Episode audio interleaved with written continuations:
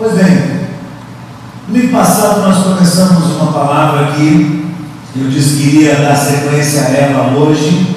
Começamos lendo o livro de Mateus, no capítulo 5, do verso 27 ao verso 30. Eu quero repetir esse texto e dar a sequência que começamos a falar então semana passada. E o assunto é adultério.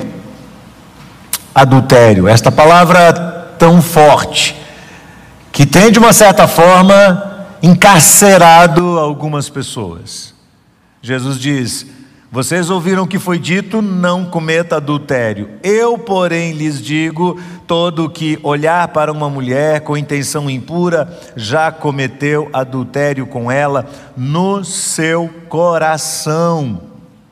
Se o seu olho direito leva você a tropeçar, arranque-o, jogue fora pois é preferível você perder uma parte do seu próprio corpo do que ter o corpo inteiro lançado no inferno. Se a tua mão direita leva você a tropeçar, corte-a, jogue-a fora, pois é preferível você perder uma parte do seu corpo do que o corpo inteiro ir para o inferno. Nós cremos na literalidade bíblica.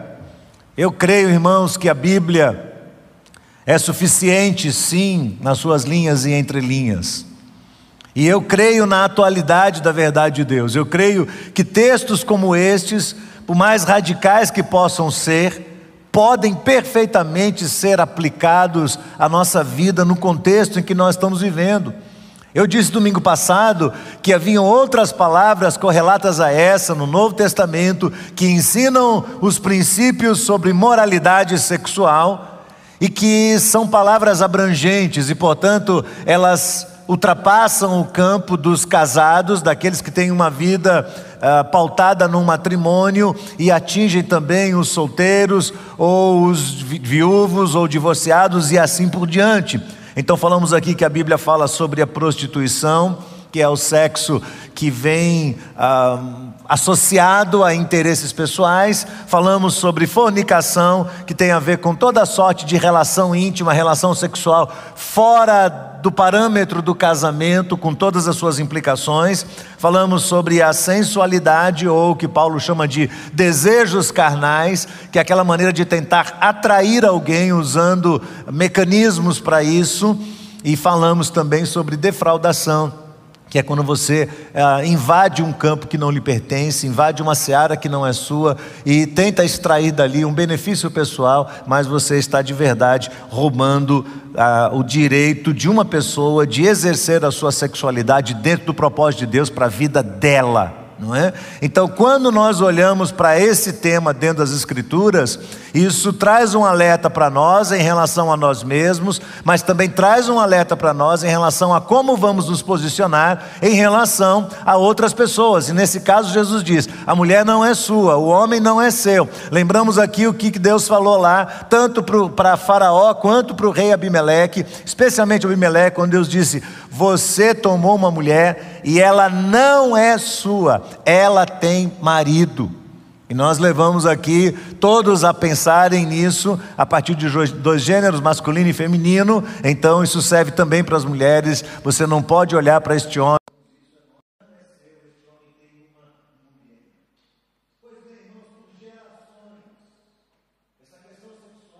atormentado pessoas. O adultério tem destruído famílias, tem sido a maior causa de divórcios, de separações, tem destruído sociedades inteiras, porque afeta a família, se afeta a família, afeta as pessoas e afeta consecutivamente a sociedade. O desejo insaciável de homens e mulheres pelo ato sexual tem transformado o sexo em um elemento, em um ídolo poderoso, perigoso, e perverso. A sexualidade, que foi algo criado por Deus para o benefício do ser humano, tem se, se transformado num grande transtorno no meio das pessoas. Aquilo que foi criado para ser bênção, fortalecendo a unidade do casal, criando dependência de um pelo outro e servindo para os dois como um preceito ao exercício da obediência a Deus. Presta atenção. O sexo, no contexto do casamento, serve não só para o prazer de ambos, mas também para criar dependência e para exercitá-los na obediência aos preceitos morais de Deus. Esta grande bênção criada por Deus tem se tornado, transformado num inimigo ferrenho com o qual as pessoas têm que lutar constantemente. A sociedade tem relativizado muito os valores da verdade de Deus. A mídia tem exaltado o sexo como um Deus e tem disponibilizado o sexo de uma forma cada vez mais, vamos usar uma expressão bem baiana, descarada. A sociedade anula os valores morais e leva as pessoas e famílias a um colapso. A literatura e as artes têm destacado o sexo como um ídolo de fundamental valor. E no geral as pessoas estão dizendo por aí: você não consegue vencer seus instintos, você não consegue vencer seus instintos, você não consegue dar conta deles. E a solução que eles propõem é vida livre sexual, vida livre, poliamorismo, Esquece esse negócio de fidelidade e vamos cair no mundo e nos entregar aos prazeres.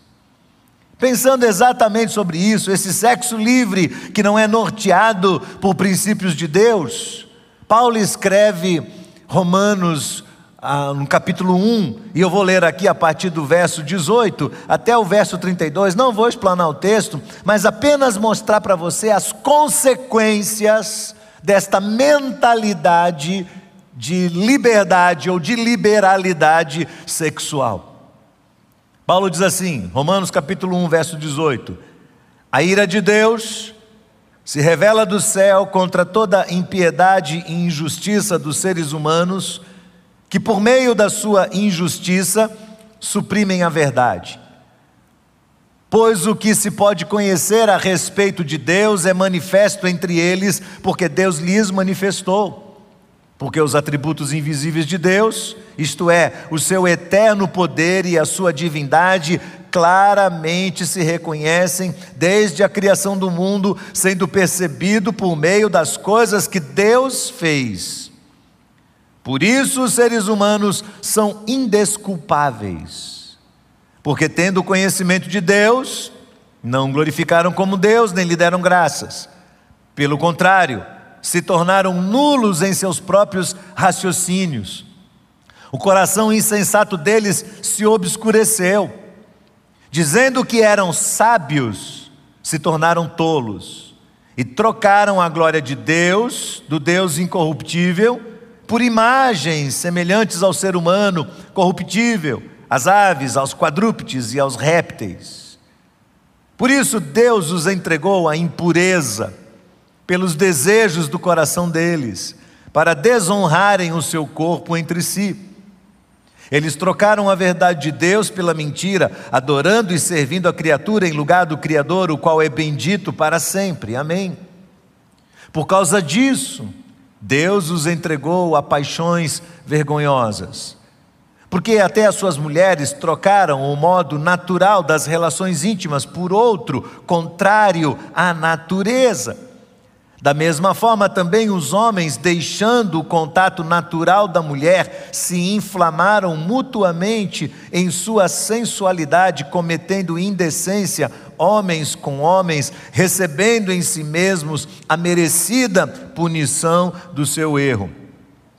E por haverem desprezado o conhecimento de Deus, o próprio Deus os entregou a um modo de pensar reprovável, para praticarem coisas que não convêm. Estão cheios de todo tipo de injustiça, perversidade, avareza, maldade, estão cheios de inveja, homicídio, discórdia, engano, malícia, são difamadores, caluniadores, inimigos de Deus, insolentes, arrogantes, orgulhosos inventores de males, desobedientes aos pais, insensatos, desleais, sem afeição natural, sem misericórdia. Embora conheçam a sentença de Deus, de que os que praticam tais coisas são passíveis de morte, eles não somente as fazem, mas também aprovam os que as praticam. Capítulo 2, verso 1. Por isso, você é indesculpável quando julga os outros. Note, irmãos, que os princípios de Deus para uma vida moral em retidão, como diz o Dr. Martin Lloyd Jones, são dados aos cristãos de fato. A condição de uma pessoa que rejeitou a glória de Deus é essa que está aqui claramente determinada nesse texto. A pessoa rejeita, a pessoa não aceita, a pessoa se opõe, a pessoa não acredita de jeito nenhum.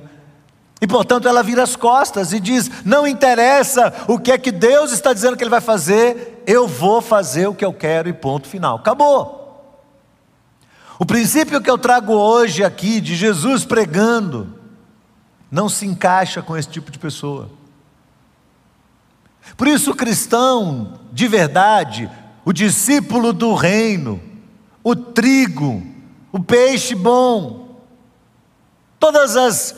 A, a pessoa que tem todas as, as qualificações que nós falamos anteriormente, ao pregarmos sobre as parábolas do reino. Aquele que é do reino de Deus, de verdade ele recebe essa palavra no seu coração.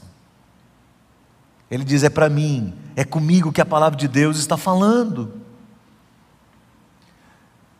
Quando uma pessoa começa a enveredar pelo pecado moral, pecados que têm a ver com a violação de princípios morais para a vida sexual, a gente começa a perceber nessa pessoa alguns sinais. E eu contei pelo menos sete deles, sete sinais que apontam para uma pessoa que está sendo arrastada, ou pelo adultério, ou pela fornicação, e assim por diante, pela sensualidade, ou pela defraudação. Sete sinais. Agora, não use esses sinais para pesquisar outras pessoas, você vai falhar nisso.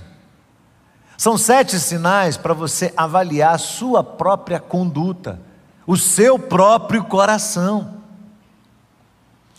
Primeiro, distanciamento emocional da casa, da família, do cônjuge, da esposa, do marido.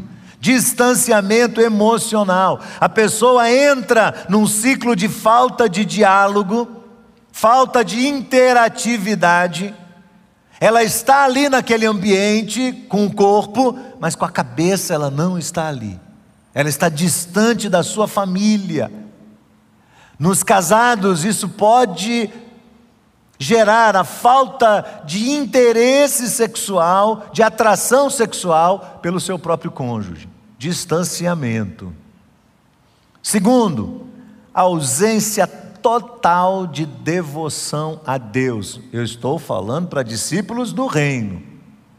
A ausência de total devoção a Deus não há oração, não há interesse pela palavra, não há interesse pela adoração. Aliás, é muito comum que as pessoas assim comecem a trocar o seu tempo de adoração, seja dentro do carro, seja em casa, seja com enquanto está caminhando, com um fone de ouvidos no ouvido e assim por diante. A pessoa começa a não usar mais elementos de adoração a Deus. A devoção vai embora, porque alguma coisa errada está acontecendo. Não há mais nessa pessoa um espírito quebrantado. Pelo contrário, ela começa a viver em estado de independência de Deus. Terceiro sinal: isolamento físico. A pessoa começa a querer ficar sozinha. Em casa, ela quer ficar sozinha no quarto, ou quer ficar sozinha lá no quintal, ou quer ficar sozinha em outro canto. Ela não quer estar com os outros no mesmo ambiente. Aliás, neste isolamento, aparece também o, o quinto elemento, perdão, o quarto elemento, que é o apego exagerado aos dispositivos eletrônicos. Então a pessoa está sozinha, isolada da sua família, mas está o tempo todo com o celular na mão, está o tempo todo com o tablet na mão, está o tempo todo, porque esses dispositivos eletrônicos são o que viabilizam para ela ou o acesso à pornografia, farto, fácil, ou o meio de contato que a pessoa enganosamente imagina ser seguro com um terceiro elemento que está sendo introduzido ao seu relacionamento, com uma terceira pessoa. Então a pessoa começa a conversar muito com os outros, começa o tempo todo, o tempo todo, vai para o banheiro, celular, vai para o celular, o tempo todo, o tempo todo, o tempo todo, e quando alguém chega perto, você já viu, a pessoa reage, muda a tela e fica virando e tal, é aquela coisa, aquela angústia, porque a pessoa está usando este elemento como fonte de contato com o outro. Quinto, a pessoa começa a ficar muito vaidosa para com os de fora e muito relaxada para com os de dentro. Então, na hora que vai sair, o marido diz: Eu vou ao mercado fazer compra. Toma banho, pintei o cabelo, veste uma roupa bem arrumada, coloca perfume. As pessoas dizem: Você vai aonde? Vou no mercado fazer compra. Dentro de casa é aquele relaxo, né? Mas o tempo todo, para qualquer lugar que vai, a pessoa começa a demonstrar um grau de vaidade. Sexto sintoma, perigosíssimo. A pessoa começa a negar e a relativizar os princípios bíblicos que falam sobre pureza moral. Começam a dizer que é exagero. Começam a dizer que esse negócio não funciona mais nos nossos dias. Começa a contestar o ensino bíblico sobre este assunto e começa a levantar argumentos ou buscar argumentos na internet, em outros outros pensadores, em outros pregadores de linha liberal, enfim, começa simplesmente a dizer esse princípio que o pastor está falando não é verdade. Ou como alguém disse um dia desse, é um anacronismo. É uma coisa que você deixou lá atrás, que, que foi escrito lá atrás e que não serve mais para hoje, mas vocês, pastores, querem aplicar para nós. Então é muito comum que a pessoa, ao negar, não aceite, conteste, pregue o contrário, se manifeste na internet, não só dando um dislike, mas às vezes fazendo um comentário ácido. Isso é um sinal muito forte de que essa pessoa já está, ó, lá no meio da maré brava. Sétimo, distanciamento da igreja e de qualquer amigo próximo que pode eventualmente confrontá-lo no seu pecado. Todos nós, enquanto cristãos, deveríamos ter pessoas tão próximas de nós que a qualquer mínimo sinal de que estivéssemos nos desvirtuando de um caminho reto, de um caminho estreito, deveríamos ter pessoas que se aproximassem de nós e dissessem: cuidado, olha por onde você está andando.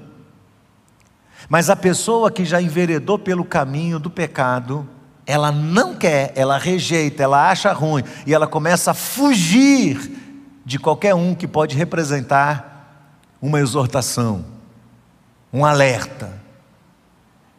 Esses são os sete sinais mais comuns: o distanciamento emocional do cônjuge dos familiares, a ausência total da devoção a Deus, o isolamento físico, querer ficar sozinho o tempo todo, o apego exagerado aos dispositivos eletrônicos, aos celulares e tudo mais, a vaidade para com os de fora enquanto há um relaxo de dentro, a negação e contestação das Escrituras ou a relativização dos princípios morais das Escrituras e o distanciamento dos amigos que podem confrontá-los no seu pecado e o distanciamento da igreja do Senhor também. Quem tem ouvidos para ouvir?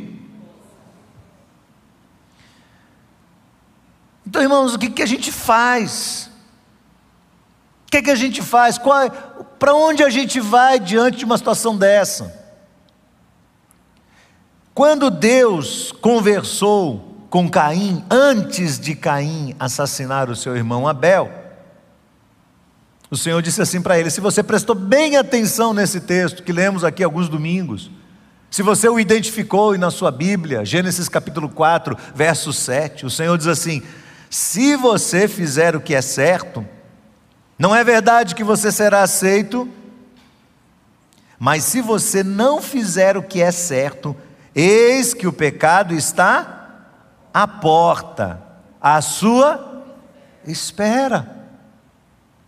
O que Deus está dizendo é: há um princípio moral antes do pecado que norteia você e ajuda você a se preparar o suficiente para enfrentar um mundo de pecado.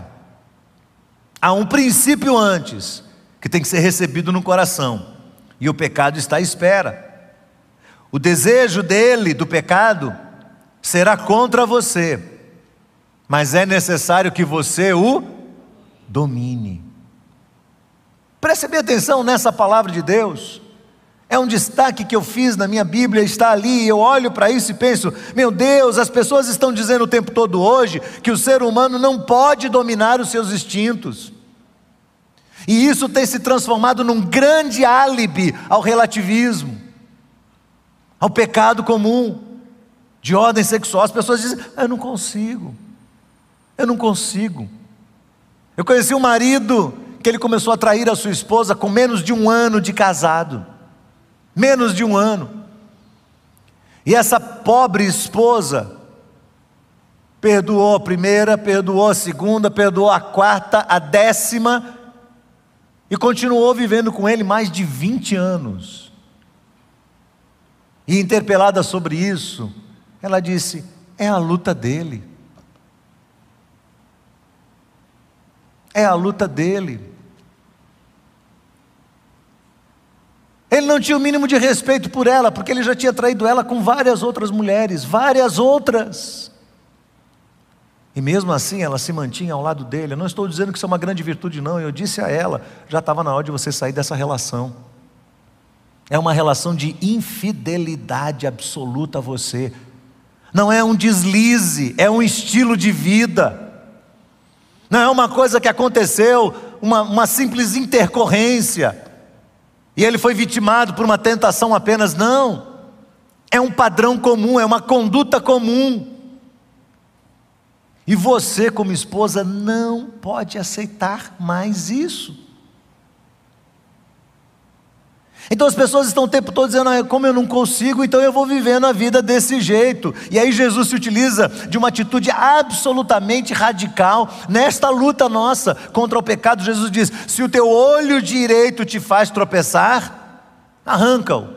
Se a tua mão direita te faz pecar, arranca para longe de você. Qual o sentido disso? Ora, se Jesus estivesse falando de algo literal, não haveria ninguém sobre a face da terra com os dois olhos ou com as duas mãos. Ninguém. O que Jesus está fazendo, irmãos, é nos dar um exemplo de como o servo do reino de Deus, o discípulo do reino de Deus, precisa ser radical consigo mesmo precisa levar a sério essa questão levantada aqui por Jesus. Precisa negar-se a si mesmo. A vida do discípulo do reino é uma vida de renúncia absoluta. E às vezes, no tocante aos nossos desejos, dolorosa. Por isso Jesus diz: olha, é algo radical. Eu gosto muito do que acontece lá na história de José, Gênesis capítulo 39. É uma das histórias mais incríveis da Bíblia, uma das mais extraordinárias histórias de fidelidade das Escrituras. E essa história acontece exatamente porque José, o filho mais novo, não, não o mais novo, mas um dos mais novos, o segundo mais novo, decidiu não negociar a sua fidelidade a Deus. Presta atenção. Não é a fidelidade humana, é a fidelidade a Deus. José foi vendido por seus irmãos invejosos, que não gostavam dele, mas a Bíblia diz o tempo todo que Deus estava com ele. E você sabe que ele foi preso e passou anos preso, e sofreu muito, foi vendido, mas Deus o abençoou. E onde quer que ele estava, a mão de Deus estava com ele e ele ia prosperando.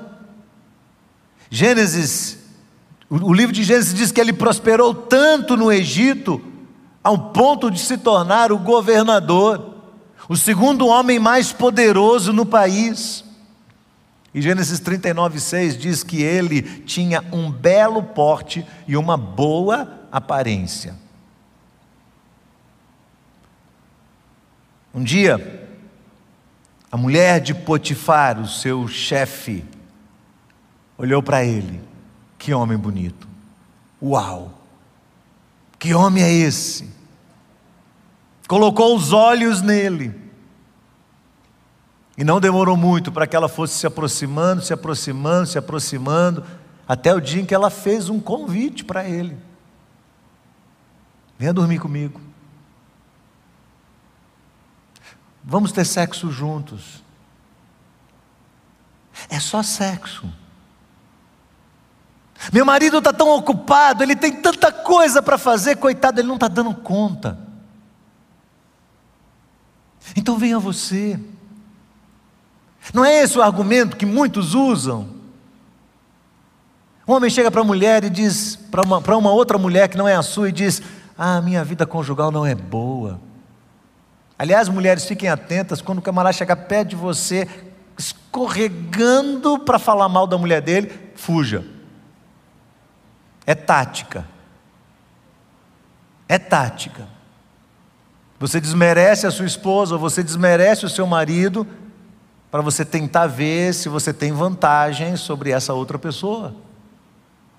Então essa mulher vem para cima de José e começa a tentá-lo, e começa a tentá-lo. E José lhe dá uma resposta. Está em Gênesis 39, verso 8 e 9.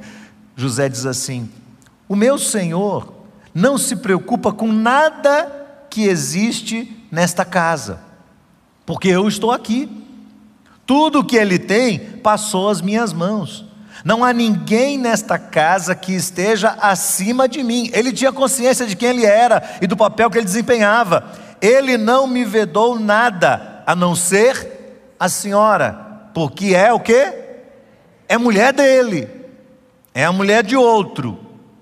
Agora ouça bem o que ele diz no finalzinho do verso 9: Como, pois, cometeria eu tamanha maldade e pecaria contra Potifar. Não, contra Deus.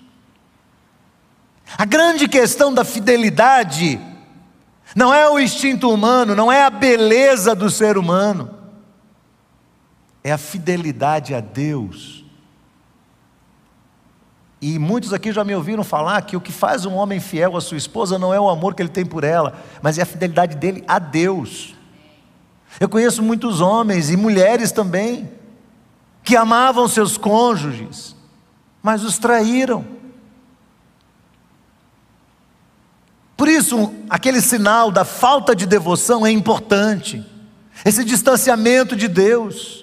José tinha muita consciência do papel dele, da razão pela qual Deus o colocou naquele lugar. Ele tinha comunhão com Deus, ele sabia que ele tinha um relacionamento com o Senhor e que Deus estava atento, como diz a palavra, os olhos do Senhor estão voltados para o justo e para o injusto. Havia clareza na mente dele disso. E quando há clareza de que os olhos de Deus estão sobre nós, não existe crime perfeito. Não existe um jeito de fazer a coisa errada do jeito certo. Você sabe que é errado e que os olhos do Senhor estão ali. Por isso José olha para ele e diz assim: Como eu cometeria um grave erro desse, tamanha maldade, e pecaria contra o meu Deus? O meu Deus. Ele tinha profundo respeito por Potifar, mas ele não queria pecar contra Deus. Muito bem, vamos aplicar isso. Vamos pensar aqui como é que a gente pode trabalhar essas questões do nosso coração. Eu quero deixar aqui quatro orientações importantes para os irmãos.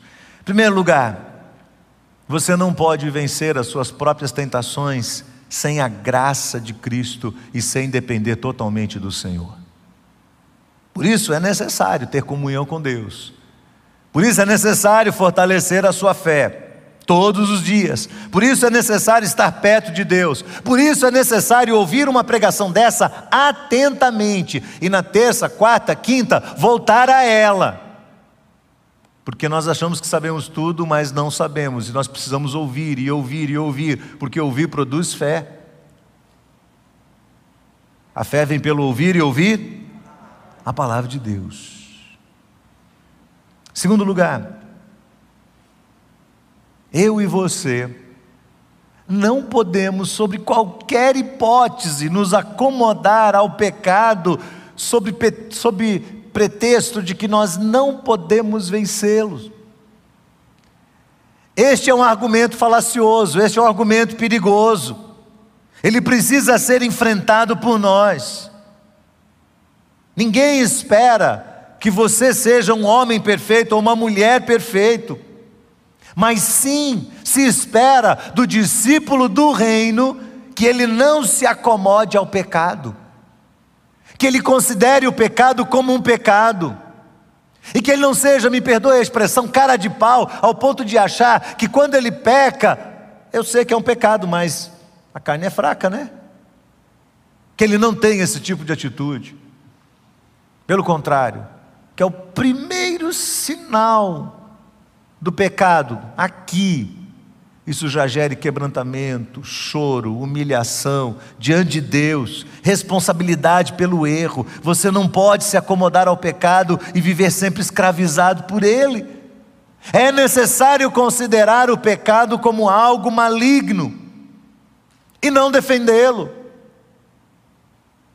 Basta, irmãos, uma geração de intelectuais e filósofos que o tempo todo estão fazendo uma apologia ao pecado. Não bastasse eles, a gente infelizmente vai encontrar muitos no meio evangélico fazendo a mesma coisa. Terceira orientação, segura aí.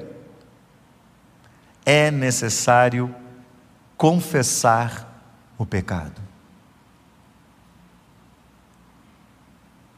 Você não pode guardar ele para você. Você precisa confessar.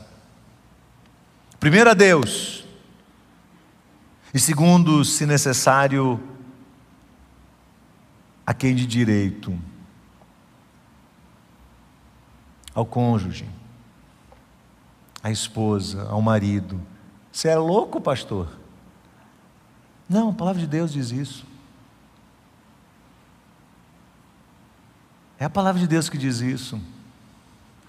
Alguns pregadores acham que maridos não devem confessar às suas esposas as suas traições. Eu afirmo com toda a minha convicção: viva na verdade, ande na luz. Vai trazer consequências? Vai. Ela vai derrubar o prédio? Talvez. Os demais moradores fiquem sem onde morar mas você precisa enfrentar o seu próprio pecado. Como um sinal de quebrantamento no coração, como um sinal de arrependimento genuíno, verdadeiro. O tempo todo a palavra de Deus fala sobre essa questão da confissão como um elemento essencial ao perdão de Deus. Porque veja, no tocante à salvação, o pecado não tem domínio sobre nós. No tocante à santidade, sim, o pecado nos compromete. E se queremos nos libertar do pecado, precisamos enfrentá-lo, e a melhor maneira de enfrentá-lo é nos humilhando ao ponto de confessar. Confessai vossas culpas uns aos outros e orai uns pelos outros para que sejais curados. Enquanto eu calei o meu pecado, envelheceram-se os meus ossos todos os dias, diz o salmista. Porque a tua mão pesava sobre mim, o meu humor se tornou em sequidão de estio. 1 João 9: se confessarmos nossos pecados, Ele é fiel e justo para nos perdoar os pecados e o que mais? Nos purificar de toda injustiça. Espera-se de um discípulo do reino que ele passe por esse processo de purificação. Que ele não seja o mesmo anos e anos e anos seguidos. Mas conquanto seja humano e tenha falhas e tenha pecados, ele vai vencendo na graça e no poder de Cristo esses pecados, enfrentando-os através da prática da confissão. Confessar a, a um líder a um líder espiritual. Abrir o coração dizer: eu, eu, eu, eu estou vivendo um pecado e eu preciso me livrar dele. O que é que eu faço? A confissão é essencial para o tratamento do pecado. Quarta orientação: é necessário fortalecer o coração todos os dias com a palavra de Deus, alimentar-se da palavra do Senhor todos os dias para que ela mantenha você firme contra as ciladas de Satanás. Essa é a defesa de Paulo no capítulo 5 de Gálatas. O tempo todo Paulo diz isso. Veja a orientação dele. Ele diz assim, Gálatas capítulo 5, do verso 16 ao verso 25: Digo, porém, o seguinte: vivam no espírito, e vocês, o quê? Jamais satisfarão os desejos da carne. Vamos ler juntos? Digo, porém, o seguinte: vivam no espírito, e vocês jamais satisfarão os desejos da carne. Irmãos, ou esse texto é verdade de Deus para nós, ou a Bíblia se compromete em todo o seu conteúdo restante.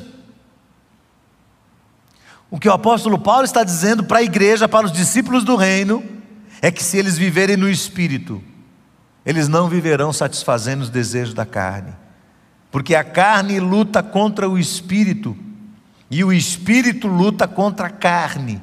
Eles são opostos entre si, para que vocês não façam o que querem. Mas se vocês são guiados pelo espírito, vocês não estão debaixo da lei. Ora, as obras da carne são conhecidas. E elas são imoralidade sexual, impureza, libertinagem,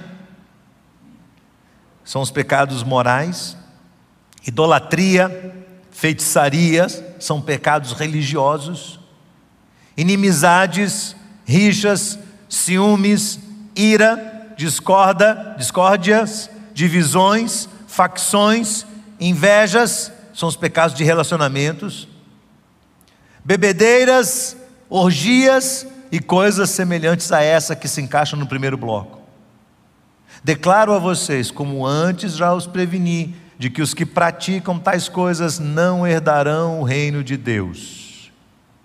Mas o fruto do Espírito é amor, alegria, paz, longanimidade, benignidade, bondade, fidelidade, mansidão e o que mais?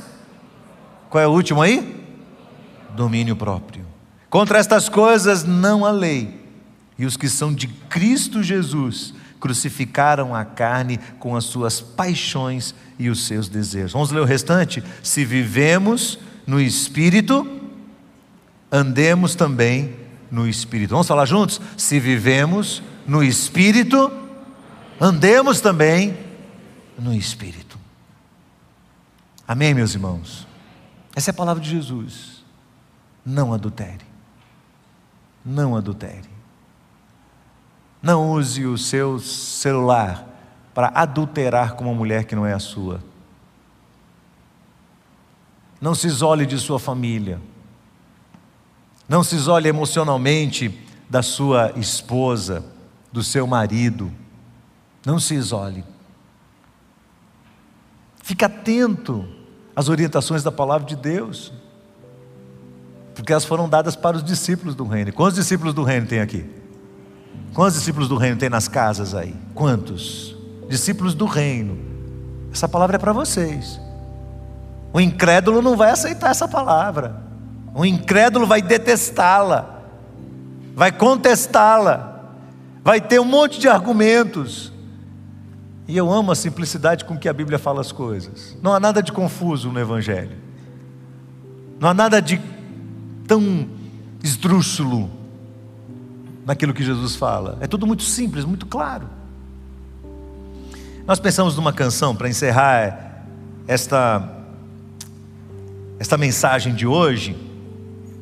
E essa canção é uma canção interessante porque ela, ela expressa esse desejo no coração, essa angústia que o ser humano vive depois de ter recebido a Cristo no seu coração, mas de não ter ainda um corpo glorificado. Como isso afeta a sua alma, como isso afeta os seus sentimentos, os seus pensamentos. Ao mesmo tempo que ela expressa a fé na graça, na confiança de um Deus que nos ama, de um Deus que está pronto a nos perdoar, de um Deus que nos leva ao arrependimento, de um Deus que nos ajuda a enfrentar as consequências do nosso próprio erro, do nosso próprio pecado, a confessá-lo, a declarar sem medo onde Ele está, o que está acontecendo, para não ocultá-lo. Então eu queria convidar você a baixar sua cabeça nesse instante, fechar os seus olhos e fazer dessa canção a sua oração neste momento. Enquanto você pensa aí, talvez na possibilidade de tomar algumas atitudes radicais consigo mesmo, você não vai cortar o seu olho fora, mas talvez você tenha que diminuir o seu pacote de celular, firmar um propósito de nunca mais levar um celular para o banheiro, se isso é um grande problema para você. Tomar atitudes radicais mesmo, fazer um jejum desse equipamento. Sair das redes sociais, tirar das redes sociais aquelas pessoas que estão afetando o seu pensamento. Eu queria exortar você a parar de flertar, de fazer aquele joguinho para testar sua autoimagem, tratando uma mulher que não é sua mulher de uma maneira tão generosa que você sabe que você está atraindo ela para perto de você, ou aquele homem que você está fazendo isso. E hoje o Senhor diz assim: não é essa a minha vontade para você, não é essa. Faça a escolha certa na sua vida, faça a escolha certa na sua vida, em nome de Jesus. Senhor, eu nasci para te chamar de Deus. Eu nasci para te chamar de pai e andar do seu lado, Senhor. Desde o ventre da minha mãe, eu sou povo exclusivo seu. Eu sou abençoado se vivo obediente. Mas todo dia o pecado vem, me chama. Todo dia as propostas vêm, me chamam. Todo dia vem as tentações, me chamam. Todo dia o pecado vem mas eu escolho Deus, eu escolho ser amigo de Deus. Eu escolho Cristo todo dia. Já morri pra minha vida e agora eu vivo a vida de Deus. Mas eu escolho Deus, eu escolho ser amigo de Deus. Eu escolho Cristo todo dia. Já morri pra minha vida e agora eu vivo a vida de Deus. Senhor, eu nasci pra te chamar de amor. Eu nasci pra te chamar de Pai e andar do seu lado. Senhor, desde o ventre da minha mãe, Eu sou povo exclusivo seu. Eu sou abençoado se vivo obediente. Mas todo dia o pecado vem, me chama. Todo dia vem as tentações, me chamam. Todo dia as propostas vêm, me chamam. Todo dia o pecado vem, mas eu escolho Deus, eu escolho ser amigo de Deus, eu escolho Cristo todo dia. Já morri pra minha vida e agora eu vivo a vida de Deus. Mas eu escolho Deus, eu escolho ser amigo de Deus, eu escolho Cristo todo dia. Já morri pra minha vida e agora eu vivo a vida de Deus. Esse é um momento muito importante de confronto na nossa vida. E nada do que eu falei aqui hoje é novo, você sabe disso. E há uma razão pela qual a gente retorna a isso. Primeiro, que a gente vai expondo a palavra de Deus e ela traz o texto à tona, ela traz essas questões à tona. Na época de Jesus, o adultério acontecia numa configuração diferente do que acontece hoje, mas acontecia. E independente do seu formato, continua sendo adultério. E da mesma maneira como Jesus exigia dos seus discípulos, dos discípulos do reino, que eles vivessem santidade naquela época, ele também exige, exige isso de nós hoje. Homens e mulheres consagrados a Deus. Irmãos, nós estamos contemplando uma, uma geração totalmente desvirtuada. Me assusta o que está acontecendo hoje ao redor de nós. E é muito triste pensar as consequências disso sobre a vida dos nossos filhos como eles estão confusos, como a cabeça deles está confusa. E a coerência que vai dar um pouco mais de sanidade mental para eles vem de dentro de casa, vem da relação marido e mulher. A ausência de temor a Deus e de santidade nessa questão da pureza moral tem enfraquecido o Evangelho, tem enfraquecido o poder do Evangelho. Líderes às vezes não conseguem exercer bem o seu papel e são facilmente vencidos por Satanás, porque não tratam dessa questão com seriedade, com responsabilidade. Isso enfraquece qualquer um de nós, enfraquece o nosso ministério, enfraquece a evangelização. A igreja vai vivendo só em torno de si mesma, dos seus compromissos, das suas programações. Exercemos muito bem, fazemos muito bem tudo o que tem que ser feito, cumprimos a nossa agenda, mas não há um derramar da graça de Deus como nós esperávamos que houvesse. E a palavra vai de uma maneira tão clara, mas parece que ela não chega na mente das pessoas. Porque falta a autoridade do Espírito, que foi minada por uma vida de consequente desobediência aos valores e princípios morais de Deus. Então, esse é um momento importante para nós cristãos, esse é um momento importante para você que está aqui conosco, esse é um momento importante para você que está nos, nos, nos vendo pela internet. Momento de você consagrar sua vida a Deus, um momento de você se derramar diante de Deus em oração, consagrar a Ele a sua vida, dizendo: Senhor, eu quero ser diferente, eu quero ser diferente. Se você está aqui hoje, você diz assim: Senhor, eu quero ser diferente, eu quero raciocinar como um discípulo do reino, eu quero que essa área da minha vida seja uma área tocada, corrigida, trabalhada pelo Senhor. Fica de pé onde você está e diz: É comigo, Senhor, é comigo, e eu estou aqui para colocar meu coração diante do Senhor. E aí não interessa o que quem está do lado está pensando, porque você não tem que ter fidelidade às pessoas antes de ter fidelidade a Deus. Primeiro a Deus, primeiro ao Senhor depois as pessoas. Fidelidade ao Senhor. Senhor é comigo. É comigo, Senhor. Trabalhe o meu pensamento, trabalhe o meu coração. As propostas virão, o pecado vai bater a porta, as tentações virão, Mas fala para o Senhor, Senhor, eu quero escolher fazer a tua vontade, Senhor. Quero escolher obedecer ao Senhor e a tua palavra. Faça um compromisso diante do Senhor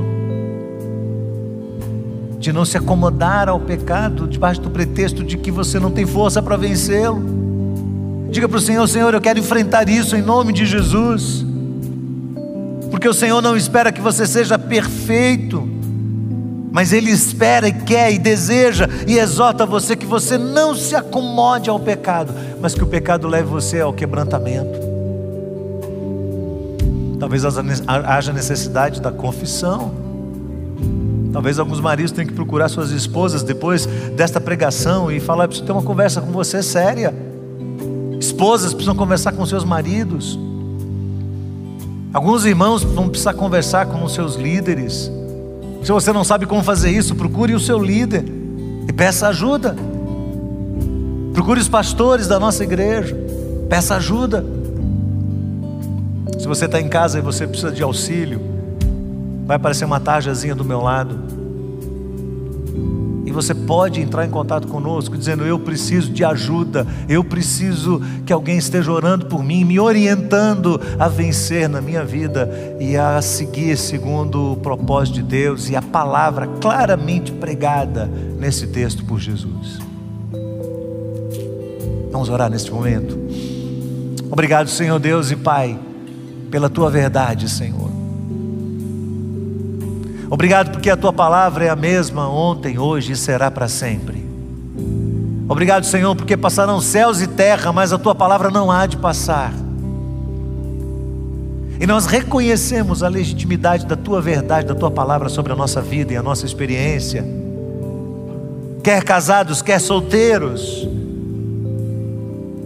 nós não nos desculpamos debaixo do álibi de que não podemos ser transformados, pelo contrário, olhamos para a tua palavra e quando ela fala sobre domínio próprio, como o Senhor exortou a Caim, nós cremos que isso é possível pela ação do teu Espírito Santo sobre nós. Ó Deus, que em nome de Jesus possamos viver pelo teu Espírito, Senhor. Que possamos alimentar a nossa mente com a tua verdade, com a tua palavra, com adoração, com louvores. Que antes de abrirmos, de ligarmos a nossa televisão em casa ou o computador, que a nossa mente seja consagrada ao ponto de selecionarmos muito bem aquilo que vamos analisar e ver por meio de dispositivos, para não pecar contra o Senhor na nossa própria cabeça, Senhor. Mas obrigado pela tua graça que nos perdoa. Obrigado, Senhor, porque quando aquela mulher foi pega em adultério, o Senhor disse para ela: Eu também não te condeno. Vai não peques mais. Que nós possamos assumir com muita responsabilidade tudo que o Senhor tem nos ensinado por meio da tua verdade.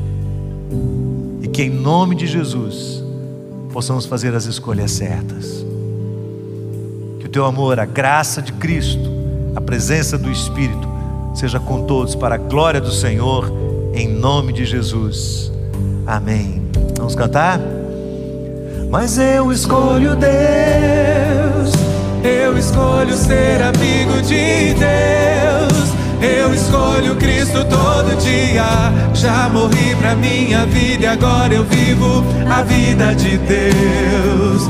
Mas eu escolho Deus, eu escolho ser amigo de Deus. Eu escolho Cristo todo dia. Já morri pra minha vida e agora eu vivo a vida de Deus. Mas eu escolho Deus. Eu escolho ser amigo de Deus. Eu escolho Cristo todo dia. Já morri pra minha vida e agora eu vivo a vida de Deus. Mas eu escolho Deus. Eu escolho ser amigo de Deus. Eu escolho Cristo todo dia. Já morri pra minha vida agora eu vivo a vida de Deus.